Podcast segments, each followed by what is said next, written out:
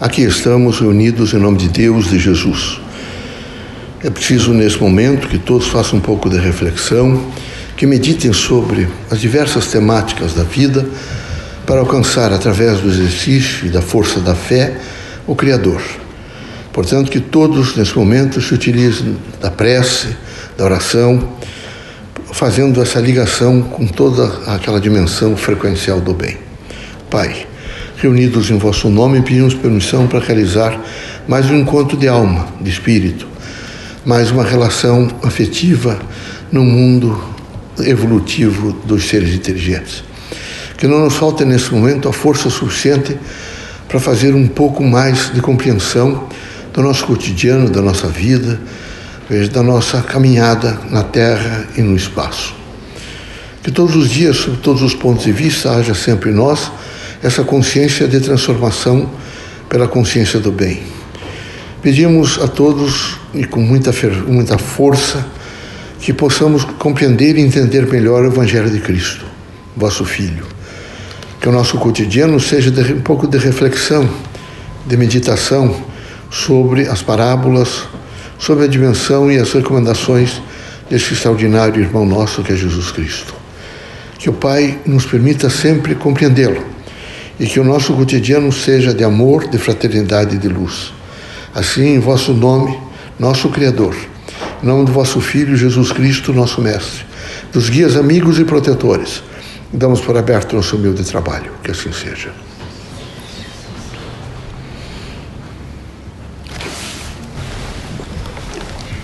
Que a paz e a luz de Jesus baixe até vós. Que as forças que emanam da sabedoria divina do Pai recaiam até o vosso espírito, penetrem em vosso coração e brilhem sempre no vosso lar. Leocádio José Correia, boa noite. Que católicos, protestantes, espíritas e religiosos em geral, o homem, nesse momento de tanta crise no mundo, começo de século, começo de milênio, os irmãos possam se olhar melhor, avaliar melhor, estender as mãos e viver a fraternidade da vida. Se isto ocorrer, temos certeza absoluta que tudo vai mudar. Os centros urbanos vão se transformar é? de tal maneira que vai fenecer, desaparecer o vício, a droga, a dependência química, a angústia, os homicídios, os assassinatos, os suicídios. É lastimável, por exemplo, um país bonito como o Brasil, jardins, flores, mata, rios, lagos, um pouco poluídos, mas ainda com viçosidade da vida, é, algumas pessoas não, não observem imediatamente caminho para o suicídio. Veja a que ponto o processo materialista trouxe ao homem a destruição. É muito importante que os irmãos possam utilizar os benefícios da tecnologia, mas de maneira nenhuma sejam vencidos por eles. Quando o homem é vencido por essa dimensão materialista, ele se destrói, avilta seu caráter e tudo fica fácil no sentido de arranjar, de mentir, de conspurcar, de aviltar. Por isso era preciso que os irmãos se utilizassem dos benefícios, mas de maneira nenhuma ficassem submetidos e subjugados pela força materialista, que é odiosa, conspurcadoras, e nesse momento não tem feito outra coisa senão resguardar a chamada paz armada. Sabem os irmãos que há uma paz no mundo, mas uma paz armada. A qualquer momento é possível que surjam guerras, e assim está acontecendo, pequenas frentes de batalha. É preciso vender armas de guerra, é preciso, nesse momento, destruir um pouco os seres humanos, assim como o processo da medicalização no mundo. Medicalizado totalmente o mundo, está tudo medicalizado.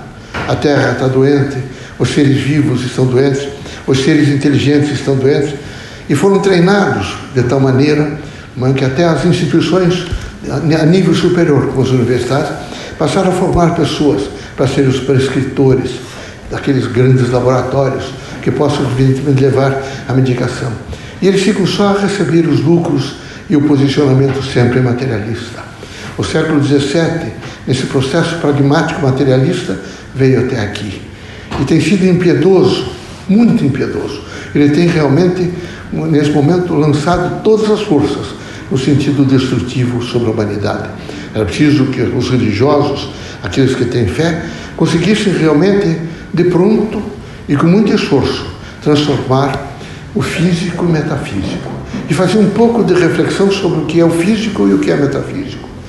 imediatamente alcançar e perceber a força do materialismo que trouxe conforto, trouxe alguns benefícios, trouxe locomoções mais rápidas, enfim, telefonia, telefonia móvel, trouxe alguns benefícios, cobertores leves que contêm o frio, mas ela imediatamente tirou a liberdade dos homens.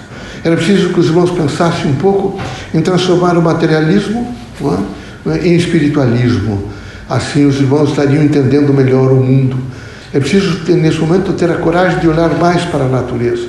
Que triste ver, por exemplo, os lagos amortecidos, ainda não estão mortos, mas amortecidos e caminhando para a morte. Os rios, alguns absolutamente decadenciados, os mares decadenciados, os oceanos decadenciados.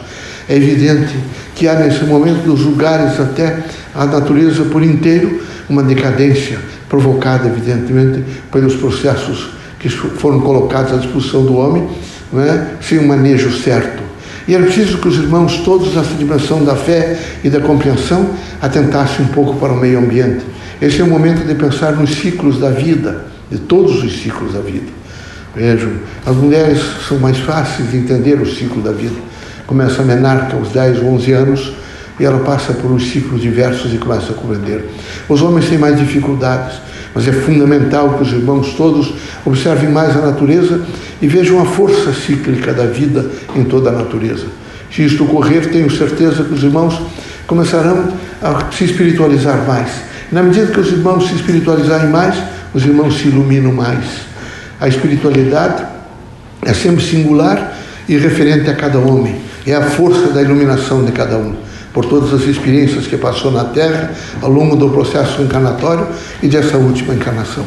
Assim, recomendamos aos irmãos paciência e espírito público, dedicação e boa vontade, tolerância, sempre tolerância, amor ao próximo, é? renúncia voluntária, muita força nos momentos das, é? das provações, os irmãos devem ter serenidade e muita cautela. E nos momentos né, das grandes dimensões das lutas, os irmãos devem ter determinação e coragem. Aqui é preciso serenidade, determinação e coragem. Todas as variáveis da Terra são sempre colocadas no sentido de fazer o experimento, dizendo que aqui há escolaridade e que os irmãos devem, através das experiências, fazer o crescimento, o progresso e o desenvolvimento do próprio ser. Que Deus os abençoe, que Jesus os ilumine, que os irmãos possam sempre compreender que devem descobrir no próximo o que há de melhor. Devem ter um poder extraordinário de descobrir em si mesmo a potencialidade maior da vida, que é o amor. Este é o antídoto contra todos os males.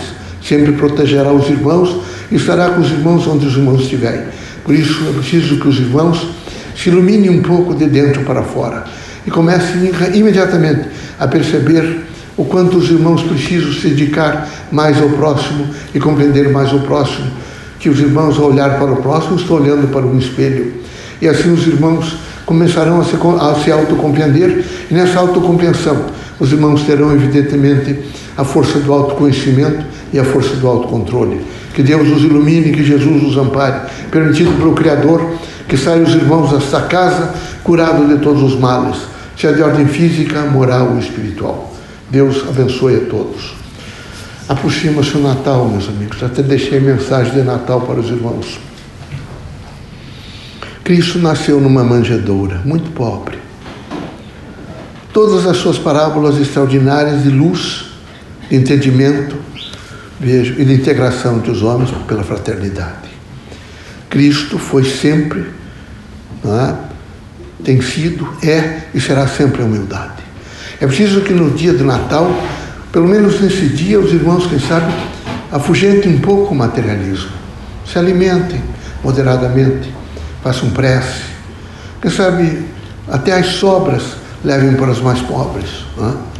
É? Sejam corajosos, muito corajosos.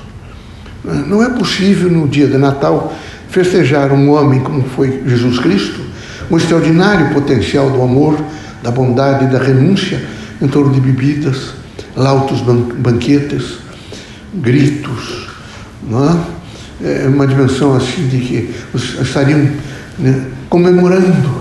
Agora é preciso comemorar aquilo que realmente representa, que é o Evangelho de Cristo. E quem comemora o Evangelho de Cristo não quer ser maior que os outros, nem quer ostentar, nem quer brilhar mais que os outros e quer realmente, quem sabe, alcançar o verdadeiro sentido da humildade. Portanto, que a vossa casa, né, nesse dia, seja de Cristo. É preciso. Difícil, mas é preciso. Espero que os irmãos assim o façam. Deus os abençoe.